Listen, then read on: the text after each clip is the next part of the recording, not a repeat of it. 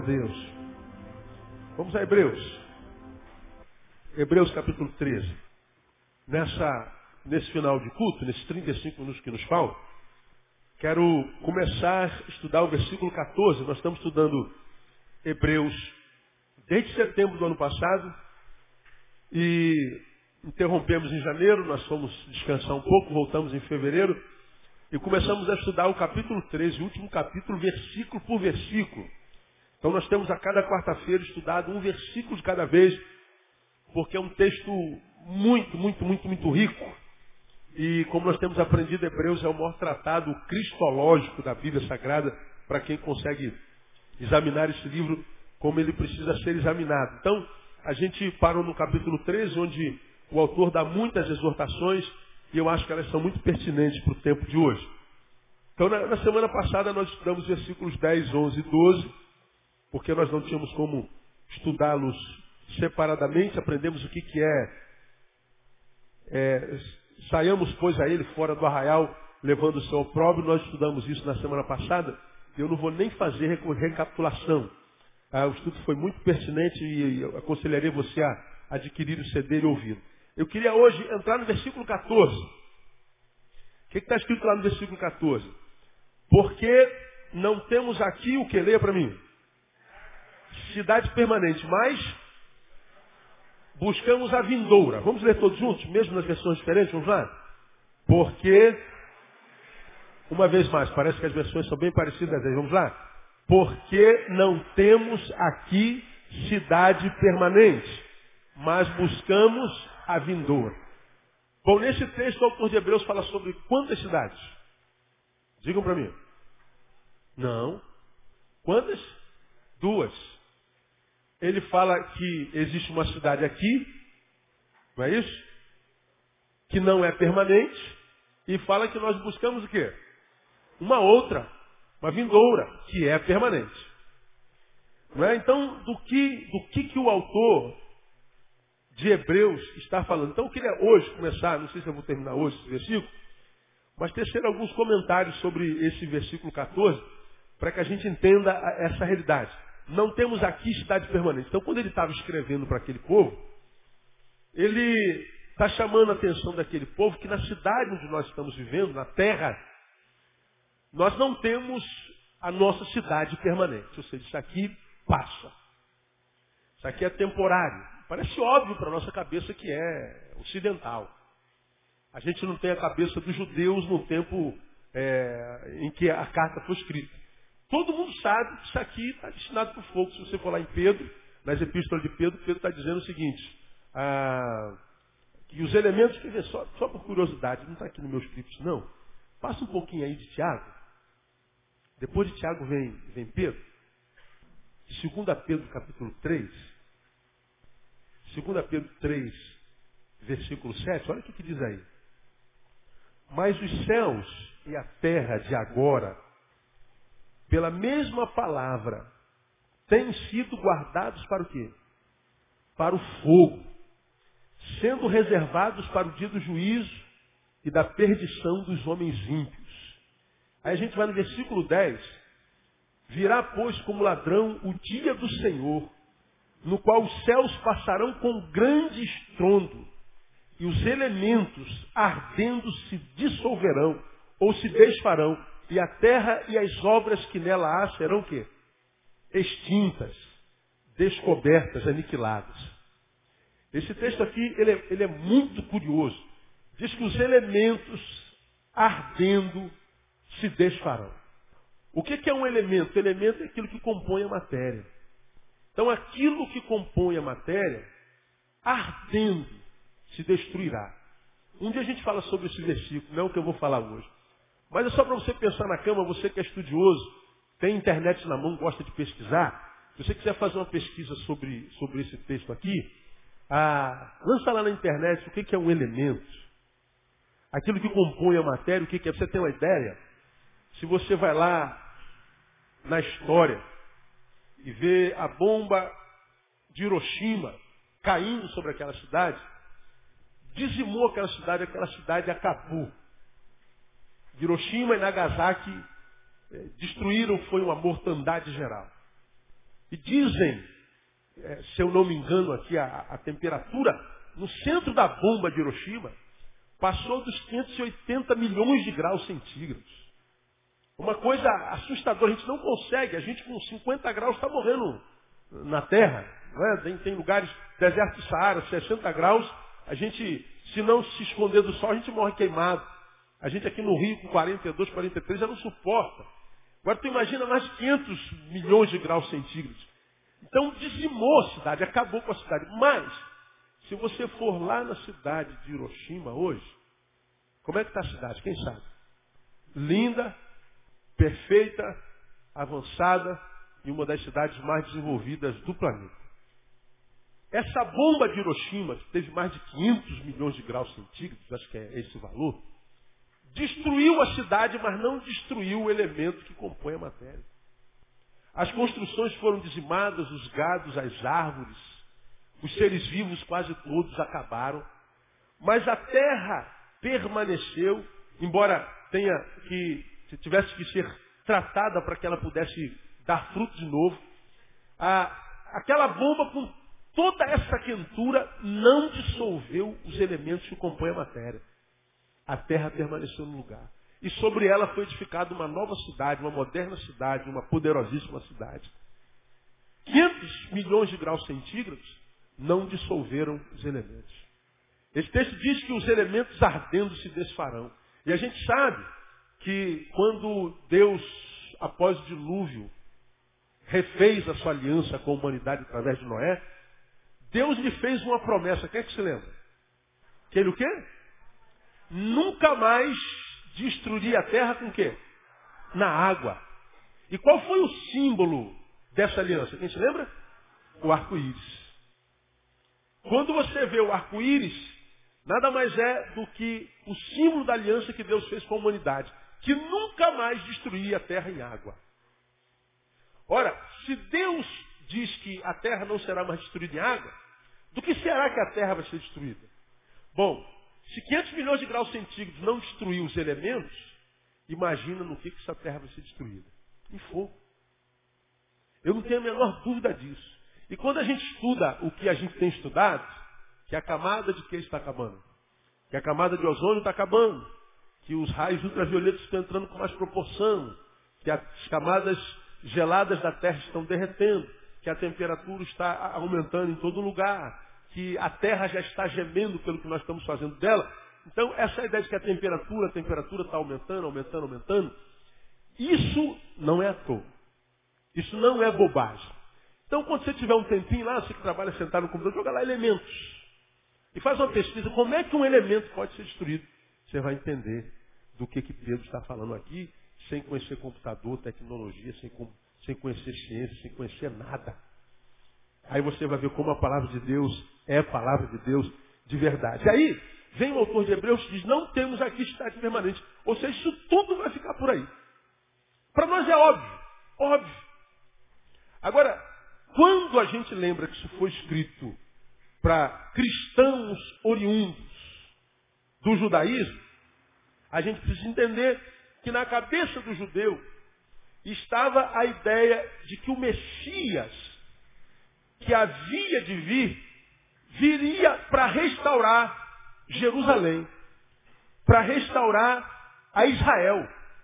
Quando ele escreve, para a gente entender a palavra, tem que entender o contexto. O autor de Hebreus escreve para cristãos convertidos, judeus convertidos ao cristianismo, mas que ainda tinham uma mentalidade judaica.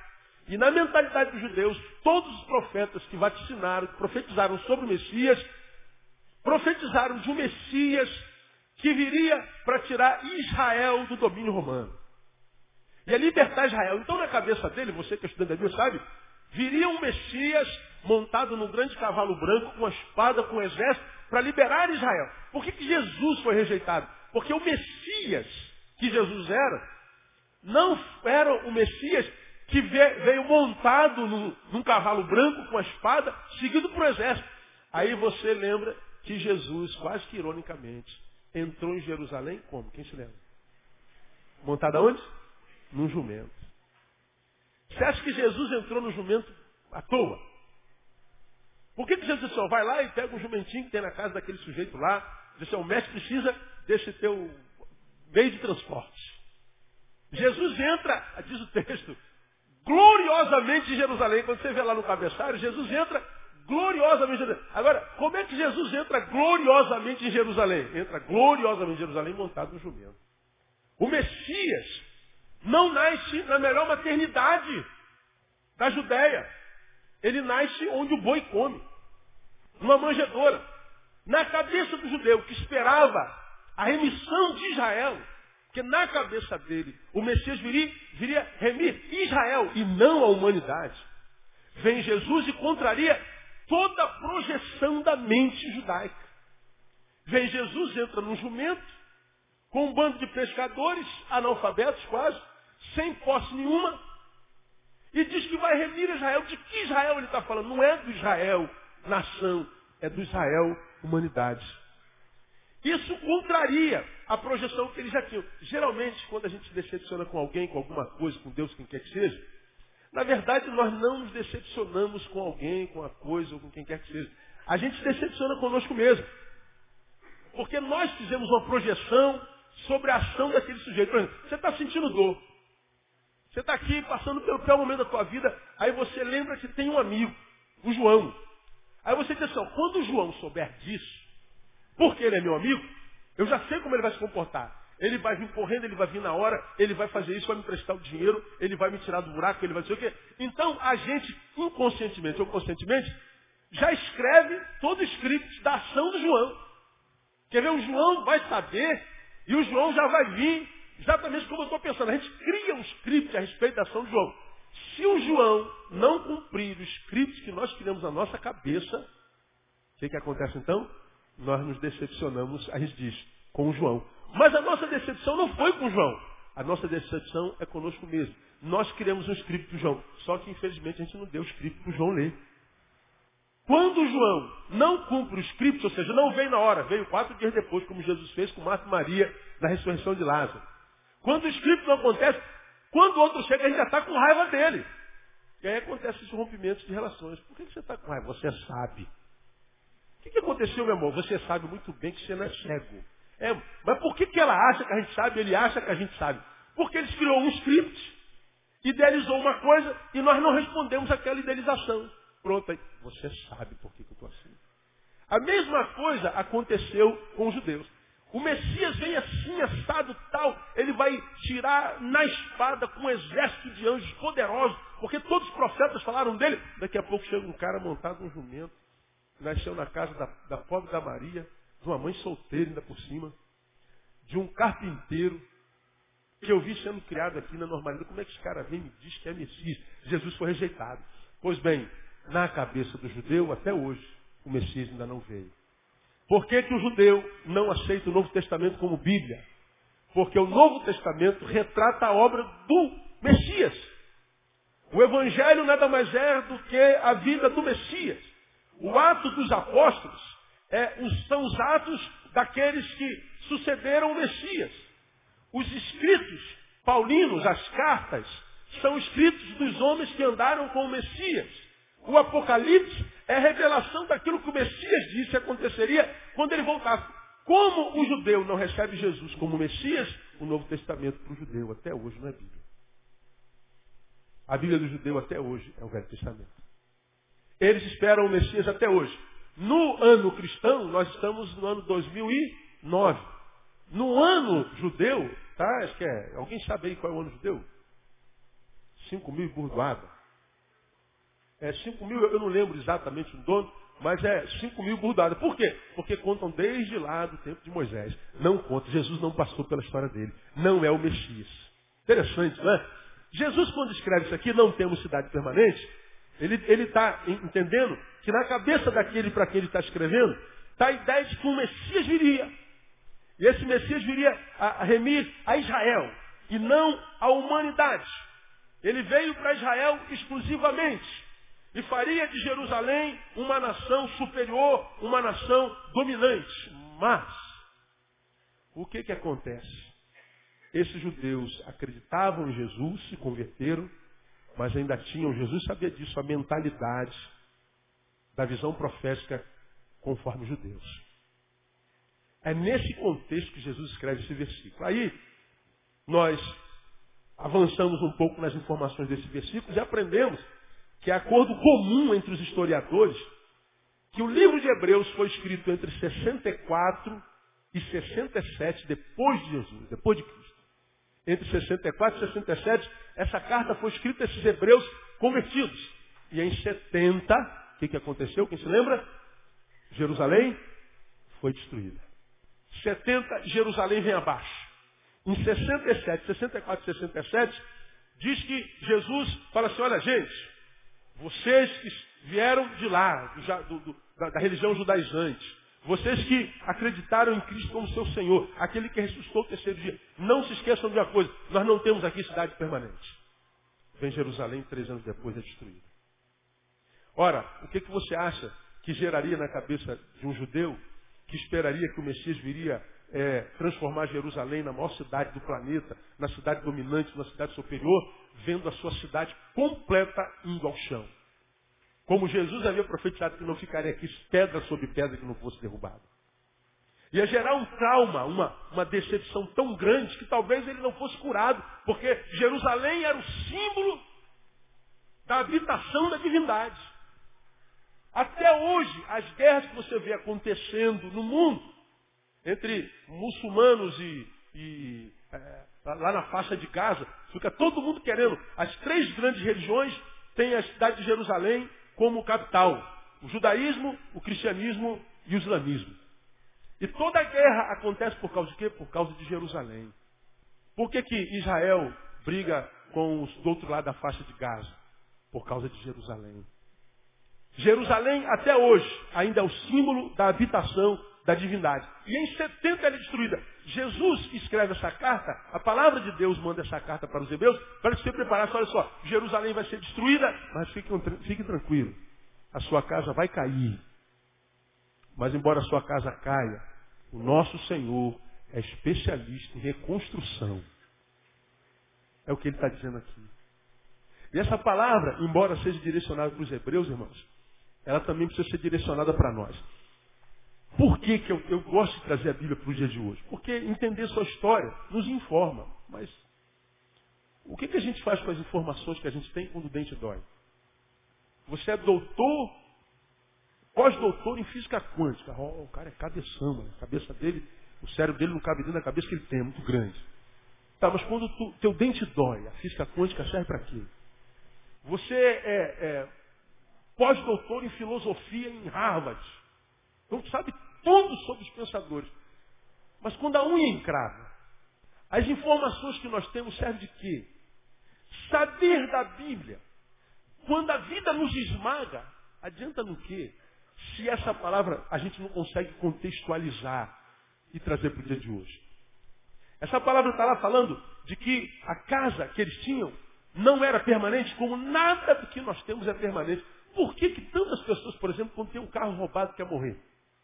Porque ele acha que ele tem aquele carro que tem, nós não temos. A gente não tem nada permanente aqui. Esse texto, nada mais, nada menos, nos ensina que nós temos que nos apegar, desapegar das coisas dessa terra. Não é não valorizar, mas é não fazer delas a nossa vida. Por que, que uma mulher, quando descobre que o marido está indo embora, tem outra família, quer morrer? Por que, que o homem, que está noivo daquela menina, descobre que a noiva dela saiu com um colega do trabalho quer morrer? Porque transformou o outro na razão da sua própria vida. Transformou alguma coisa dessa vida na razão da sua própria vida. E veja, Jesus fala assim, ó, nada do que você tem é permanente. Nada. Nem a saúde que você tem é permanente. Passa um mosquitinho chamado Aedes aegypti, fica você aqui, amanhã você está ferrado. Pode morrer. Nada é permanente. Então quando Jesus vem e fala que não temos a cidade permanente, então ele está preparando o coração dos seus missivistas para o que aconteceria em Jerusalém.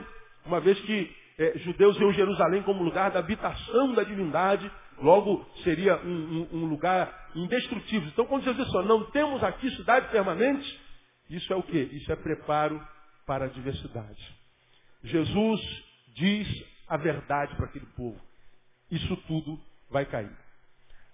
Agora, olha aqui para mim e veja se isso é verdade ou não é. Toda vez que a gente fala a verdade para alguém, a gente é bem recebido? Sim ou não?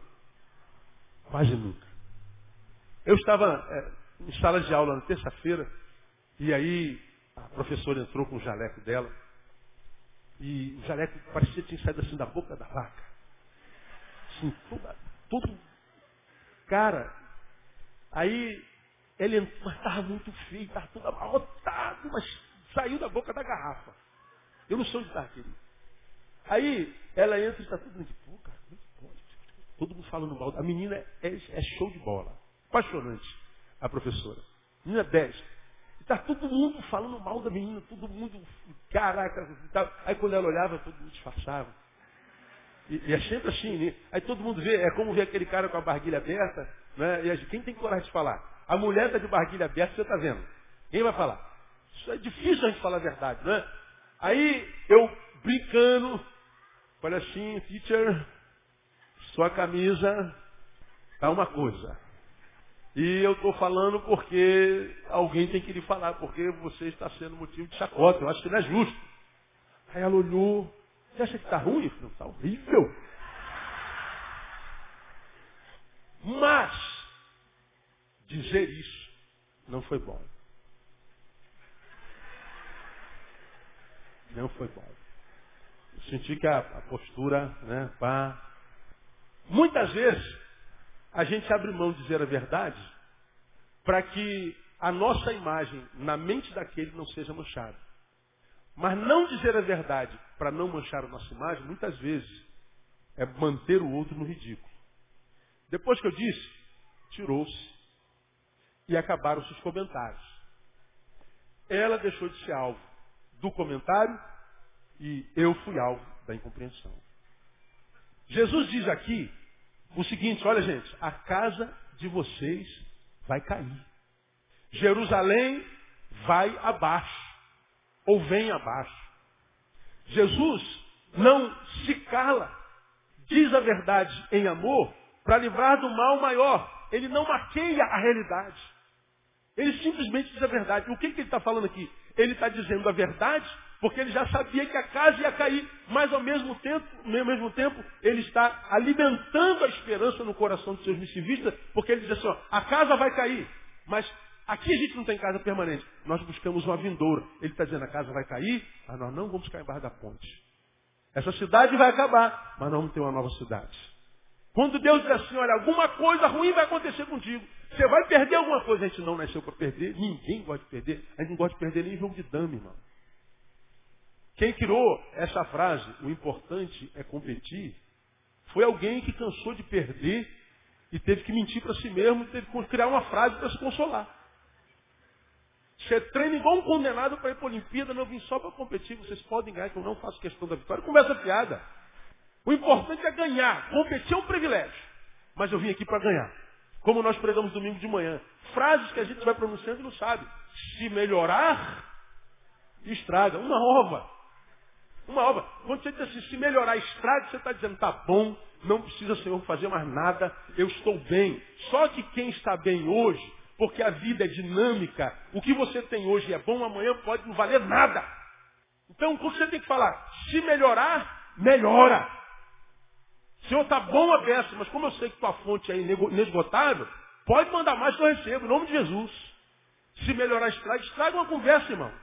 Hoje o teu carro zero é uma bênção, mas daqui a cinco anos, anos, você vai olhar para ele e isso é uma desgraça na minha vida esse carro, isso é uma, isso é uma cruz.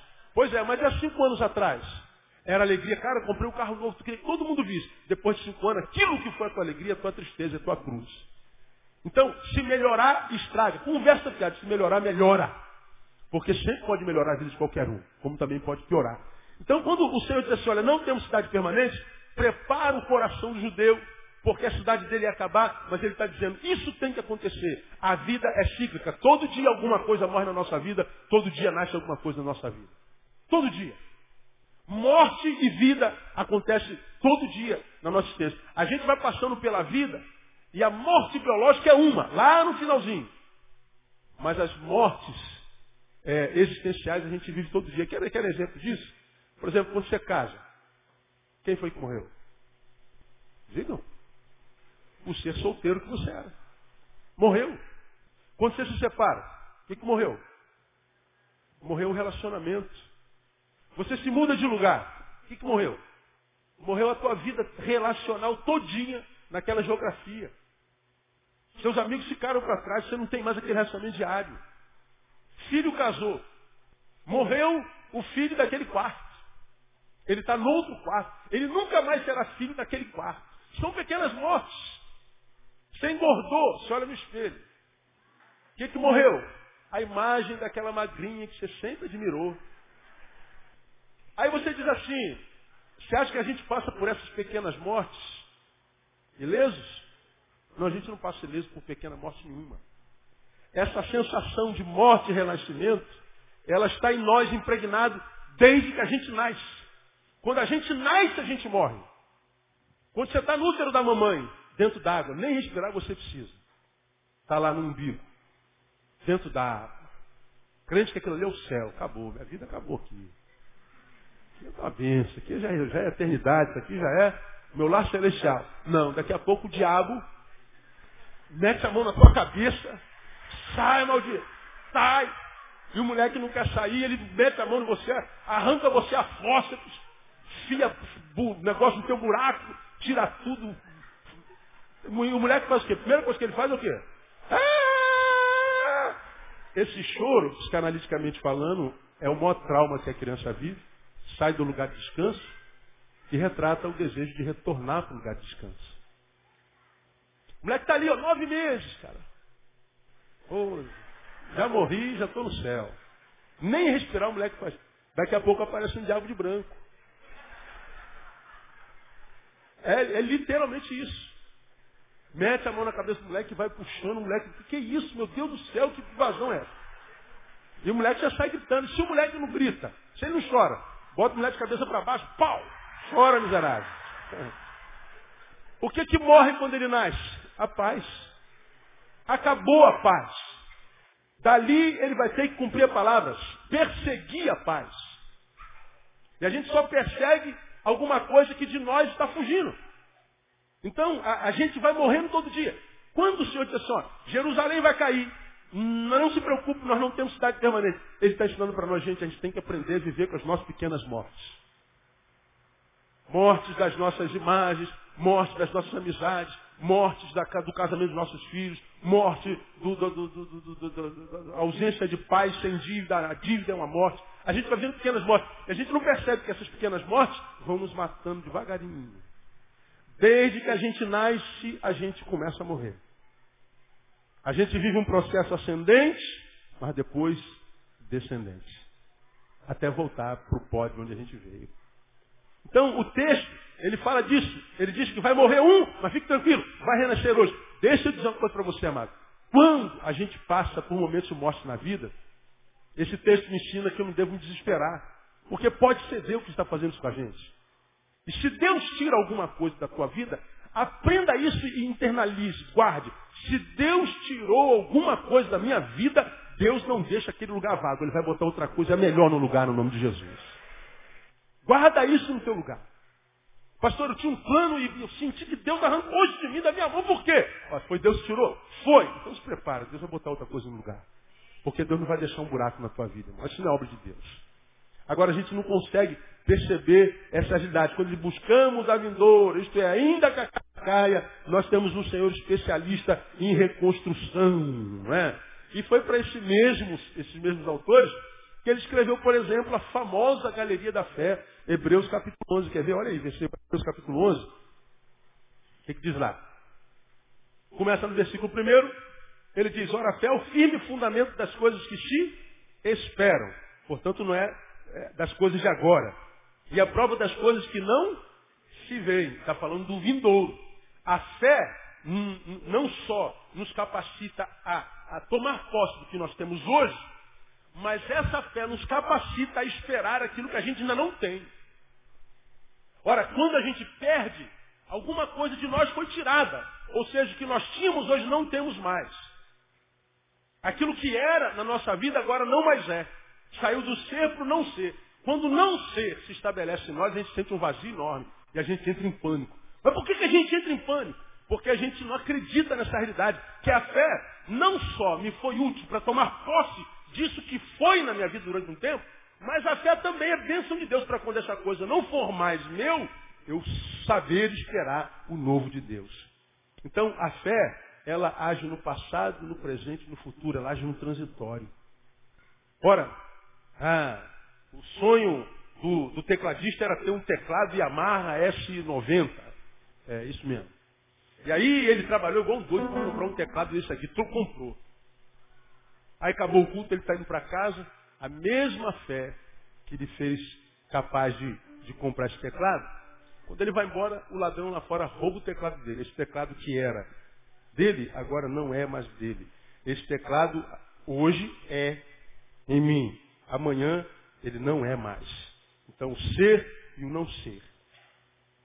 Por que, que ele é para mim hoje? Porque eu tive fé de que eu teria esse teclado, corri atrás do meu sonho, trabalhei, economizei, lutei para que essa realidade se transformasse em algo concreto. Esse sonho se transformasse em algo concreto. Aí alguém vai e tira de mim. Amanhã eu volto para o culto, esse teclado não mais é aqui. A mesma fé que me capacitou para adquirir esse teclado é a mesma fé que vai me manter de pé, mesmo sem esse teclado. É a mesma fé. Porque ela é a prova das coisas que se esperam. Ela é a realidade do que, do agir, do devir. Então a gente precisa aprender a lidar com a fé para que a gente não se frustre, porque a gente acha que abençoado é só quem toma posse da promessa. E não é. E não é isso que o autor está nos, nos ensinando. Aí ele fala que a fé é tudo isso, e fala, começa a falar de Abel, de, de Enoque, de Noé, de Abraão, tudo que eles alcançaram pela fé. Mas quando você vai lá no versículo 13, olha lá. Nós vemos o autor dizendo assim, todos estes morreram na fé, sem terem o quê? Alcançado, recebido as promessas, mas tendo-as vistos e saudado de longe, confessaram que eram estrangeiros e peregrinos na terra. Ora, os que tais coisas dizem mostram que estão buscando uma pátria. E se na verdade se lembrassem daquela de onde haviam saído, teriam oportunidade de voltar. Mas agora desejam uma pátria melhor, isto é, a celestial. Pelo que também Deus não se envergonha deles, de ser chamado seu Deus, porque já lhes preparou uma cidade. Meu irmão, o que Deus tem para você já está preparado desde sempre. Aquilo, você vai me pregar sobre isso, aquilo que a gente consegue com muito esforço, é possível que alguém com maior esforço tire da gente. Mas o que Deus preparou para a gente, isso ninguém tira de nós. Você pode dizer glória a Deus aí, irmão? Ninguém tira de nós. O que Deus preparou para você é teu. E vai chegar até você. Mesmo que a gente esteja passando por um momento de perda. É o que ele está dizendo aqui. Porque esse texto diz, embora estes morreram na fé, não perderam a fé nem um instante, não apostataram da fé nem um minuto, mas a despeito de terem morrido na fé, não alcançaram a promessa. O que, é que esse texto ensina para nós? Para a gente terminar. Primeiro, não subordine a tua fidelidade a Deus às circunstâncias. Eu sou fiel a Deus se as circunstâncias forem favoráveis. Se as circunstâncias for, forem contrárias, eu abandono a Deus. Esse é o enredo do crente contemporâneo. Ele não consegue conceber é, é, é, fidelidade de Deus e dor. Ele acha que fidelidade e sucesso sempre caminham juntos. Esse texto está dizendo que fidelidade e sucesso nem sempre caminham juntos. Esses homens foram fiéis, foram homens de fé, morreram na fé, mas o texto diz que eles não alcançaram a promessa. Do que serve a fé então, pastor? Serve para isso. Para quando o dia favorável não chegar, a gente não apostatar. Para quando o adverso acontecer, eu não me mediocrizar, me tornar um ser humano medíocre. Para quando o meu sonho não se realizar, eu posso entender que de repente era só o meu sonho, mas não o sonho de Deus. Para que quando alguma coisa me morrer, eu não queira dar um tiro na cabeça e desista de viver. A fé não existe só para conquistar. Você já aprendeu que é preciso muita fé para que o milagre aconteça, mas maior fé é preciso para quando o milagre não acontecer, porque o milagre não acontece sempre. Nós vamos orar por muitos enfermos que vão morrer. Vamos orar para muitos concursos que vamos fazer e vamos ser reprovados. Vamos consagrar o nosso carro Senhor aqui no público que o ladrão vai roubar. Vamos pedir a Deus para estarmos encaixados Naquela fila da compra da casa própria, a gente vai passar longe. Nós vamos andar no contraditório, vamos andar no adverso. Vamos sentir dores, porque Hebreu, é, é, Provérbio diz que tudo sucede igualmente a tudo. Então qual a diferença, pastor? Simples. Uma coisa é você estar num barco, num mar encapelado sem Jesus. A outra coisa é você passar no mesmo mar encapelado com Jesus dentro. Jesus pode, num ato, se levantar e dizer, mar, cessa-te vento, acalma-te. Você pode ver Jesus se levantando e dizer assim, por que temeis, homens de pouca fé? Uma palavra dele muda toda a circunstância. Agora, quando Jesus não está, de fato, entranhado em nós, o que sobra é desespero. Quem não espera, se desespera. E o que é o desespero? Portanto, a nossa total incapacidade de continuar esperando em paz. E por que, que a gente se desespera? Porque a gente perdeu a capacidade de esperar. Por que, que a gente não espera? Porque a gente não crê. Porque a gente não tem fé. Amados, fidelidade e sucesso nem sempre andam juntos. Você não foi chamado para ter sucesso. Você foi chamado para ser bênção. Eu quero que você entenda, se você fizer uma análise da história de Israel, da história da igreja cristã, cristã os, os personagens mais famosos na história de Deus quase não são nem conhecidos na história dos homens. São anônimos, como eu disse. O, o mal faz barulho, o bem nem sempre. Ele é silencioso. Então preciso aprender que a fé que eu tenho não é uma fé para mim só para adquirir. É uma fé para quando eu perder, eu entender que aquilo que, quem sabe o diabo tira aqui, Deus vai me dar sete vezes mais. Se eles vêm por um caminho, por sete fugirão. Se uma porta se fecha aqui, uma porta fecha aqui, outras portas se abrem ali. Deus diz que no lugar da sua vergonha, Ele dará o quê? Dupla honra. Temos que aprender a perder. Porque vitórias e derrotas nos habitam em todo instante. Ninguém ganha a vida inteira. Tem vezes que a gente tem que ir para a segunda divisão mesmo. E tem que dar glória a Deus. Não é? Atendi um empresário hoje, que foi empresário da Vale do Rio Doce. Vale do Rio Doce. Morando em cobertura no Leblon. Mora numa favela em Senador Camará. Perdeu tudo e mais um pouco. Depois que ele contou a história dele de lamento, eu perguntei o que, que você perdeu de mais importante na sua vida. Ele falou do apartamento, falou da Mercedes, das viagens internacionais. Eu falei, não, você perdeu a capacidade de crer. Você perdeu a fé. Quem perde fé, perde aquele combustível que move Deus. Sem fé, é impossível agradar a Deus. Impossível. Agora, o mesmo Deus que te permitiu chegar na cobertura no Leblon e que por alguma razão autorizou a tua chegada à favela em Senador Camará, é o mesmo Deus que pode te levar para cima de volta. Mas como é que você vai parar lá? Crendo que você pode parar lá. Porque nós somos o resultado da nossa fé, irmão. Nós somos o produto que nós acreditamos. Ninguém está onde está por acaso. Ele acreditou que lá estaria. Que poderia lá estar. Ele acreditou que se estudasse, se esforçasse, ele chega lá. Ele é produto da fé dele. Nós precisamos acreditar que quando o, o contraditório acontece conosco, nós precisamos continuar fiel. Não vincule a tua fidelidade a Deus às circunstâncias. Peça ao Senhor a unção de Jó. O Senhor o deu, bendito seja o nome do Senhor. O Senhor o tirou, bendito seja o nome do Senhor. Se, se deu e tirou, ele continua sendo bendito. No final, ele sempre restitui quadruplicadamente, porque ele é fiel. A gente é assim, né? E a gente vê lá no Evangelho o, o, o homem de Deus dizendo, se vós que sois maus, sabeis dar coisas boas aos vossos filhos, quanto mais vosso Pai Celestial. Vocês que não valem porcaria nenhuma, coloca o seu filho na melhor escola, protege teu filho, tenta dar a melhor roupa, esse cobre ele de cuidado, não quer que ele faça o que você passou. Você não vale nada. Imagina teu pai. Tomado, de repente, você está aqui, passando pelo pior momento da tua vida. Pastor, cheguei ao final da minha vida. Não, não, não, não. Não põe um ponto final onde Deus colocou uma vírgula. Já ouviu isso em algum lugar? Já, não já? Não põe um ponto final que você não tem ingerência sobre esse negócio. Você não tem domínio sobre amanhã. Você pode falar do teu hoje, mas não põe um ponto final. Você vai acordar amanhã, minha irmã. E Deus pode mudar a tua história. Uma palavra. Você precisa acreditar nesse negócio. Olha, judeus, hebreus, a sua casa vai cair. Mas a gente não tem cidade permanente aqui. Nós buscamos a vindoura. Não subordine a tua fidelidade a Deus às circunstâncias. Dois, não é o que a gente tem que faz a vida valer a pena. É sim aquilo no que a gente se torna. Esse texto de, de, de Hebreus 11 diz que eles não tinham nada. Você vê lá no versículo 13 de 11, olha lá. Todos esses morreram na fé sem ter alcançado a promessa. Olha só. Mas tendo as vistas saudado de longe. Olha, a tua bênção está lá naquele quadro azul. Então você vai só dar uma olhadinha, dar um tchauzinho e morra. Pô. Não tinham nada, mas diz que eles morreram na fé. Mostrando para mim que não é o que a gente tem que fazer a vida valer a pena, é sim aquilo no que a gente se torna. Eles não tinham nada, mas tinham fé e amor a Deus. Por isso, porque tinham fé e amor a Deus, o que eles não tinham não os diminuiu aos seus próprios olhos e aos olhos dos outros. Veja se a maioria dos nossos arrazoados, nossos sofrimentos, nossos questionamentos, não é em função muito mais do que não sobra do que em função daquilo que nos falta. A gente chora porque não tem para muitos dias, não é porque está faltando.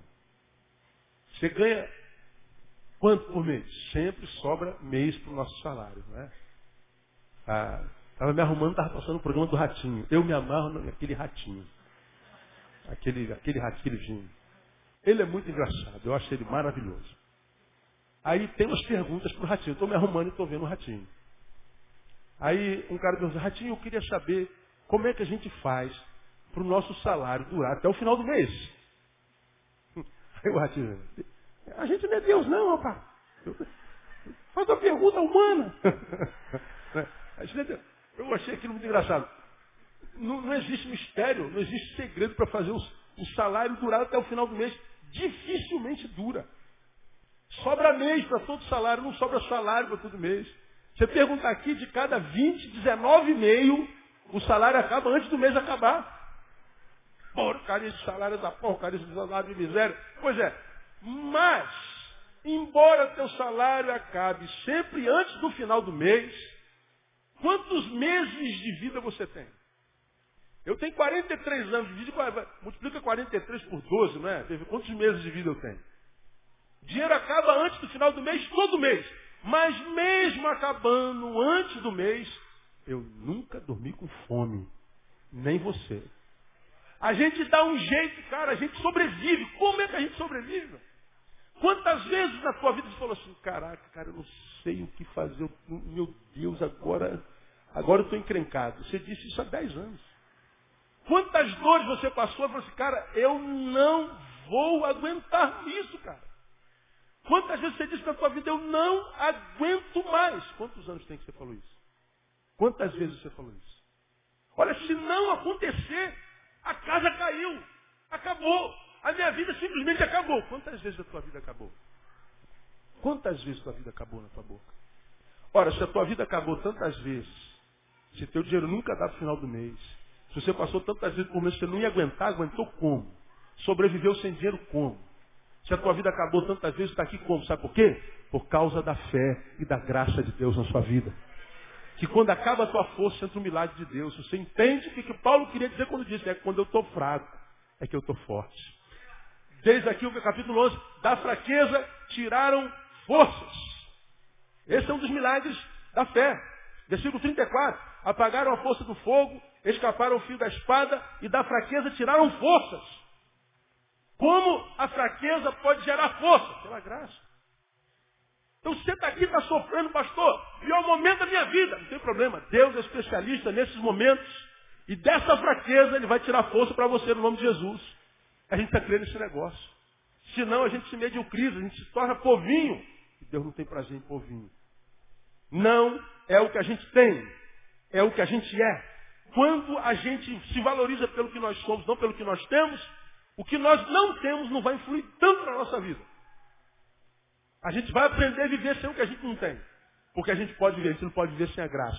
Terceiro, se o que perdemos é por amor a Deus, quem nos honrará é o próprio Deus. Está lá no versículo 16. Agora, pois, deseja uma pátria melhor, isto é, celestial. Pelo que também Deus não se envergonha deles de ser chamado seu Deus, porque já lhes preparou uma cidade. Se alguma coisa morreu na tua vida, se foi Deus quem tirou, você não perdeu, você foi liberto daquilo. E se você foi liberto daquilo, aquilo sem que você saiba seria mal para você. Deus tirou por amor. Muitas das nossas perdas são o livramento de Deus. Chegou dois minutos atrasado no ponto do ônibus, perdeu o ônibus chegar atrasado. Merda! desgraça, vida miserável. Perdi esta porcaria desse ônibus. Você não sabe do que Deus pode estar livrando você. Você não sabe o que, que Deus pode estar fazendo no mundo espiritual quando alguma coisa contrária acontece com a gente. Lá no 11 de setembro teve pessoa que não estava dentro daquele prédio porque o cadastro desamarrou. Ele teve que parar alguns segundos para agachar e amarrar o cadastro. Teve gente que não estava lá dentro do prédio porque entrou na padaria para comprar um cafezinho e o café tinha acabado. A última xícara, o cara na frente dele tomou. O cara falou, espera um pouquinho que eu vou fazer um café novo. Por causa do café que acabou, a vida dele está de pé. Nesse esse avião que caiu aí ontem, anteontem, teve gente que atrasou por causa de ônibus. Droga, perdi o voo. Você não sabe o que está falando. Quando o contraditório te alcançar, irmão, tenta pensar no caráter de Deus, no amor materno de Deus. E lembra que esse, essa mãe que Deus é, é uma mãe que sabe todas as coisas a nosso respeito. E quando a gente aprender a louvar a Deus no contraditório, a gente vai ver o contraditório diminui na nossa vida. Deus vai dar vitória para a gente sempre. E aí acontece o melhor para a gente acabar. Quatro, o que conta no final não é o que pensam de nós, é sim o que Deus pensa de nós. Porque esse versículo 16 para mim é tremendo. Mas agora desejo uma pátria melhor, isto é, celestial. Pelo que também Deus não se envergonha deles, de ser chamado o seu Deus. Deus olha para um povo que aos olhos humanos não tinha nada. Morreram na fé sem alcançar promessa. Duro, sem casa, perseguido, sem honra humana, sem nada. Mas Deus disse assim, não tem vergonha desse pessoal. Podem me chamar de seu Deus. O meu Deus é o Deus do impossível. Mas que Deus? É a tua vida. Cadê os feitos do seu Deus? Pois é, os materialistas que não conhecem a Deus acham que a bênção de Deus só se estabelece lá de fora. A bênção de Deus tem cor de coisa, tem cheiro de coisa e percepção de coisa. E nem sempre as coisas de Deus são concretas. É porque a sua palavra diz que as coisas que Deus preparou para aqueles que o amam, os olhos não veem, os ouvidos não ouvem, o coração não percebe. Então, as riquezas que Deus quer para nós também são coisas. Verdade, eu acredito que Deus possa nos abençoar com um carro, com uma casa. E Ele nos tem abençoado com isso. Mas a bênção de Deus não é só isso não, irmão. Você entrar nas casas dos que tem muita coisa, você vai ver muita pobreza, muita desgraça. Como eu tenho dito, gente tão pobre, tão pobre, que tudo que tem é dinheiro. Nada mais. Nada. Se você der uma subidinha aqui nesse morro, você vai ver gente que tem para comer só hoje, amanhã não tem nada. Mas que dorme oito horas sem acordar, nem fazer xixi à noite. Como é que dorme sabendo que amanhã não tem nem pó de café para comer? Porque ele sabe que o mesmo Deus que nos alimentou hoje, amanhã vai operar o milagre e vai alimentar amanhã. Isso é fé. Pastor, eu, estou sem emprego. Ora, foi mandado embora ontem. Quem foi que se empregou até ontem? Não foi ele? Portanto, ele vai te fazer daqui para amanhã também.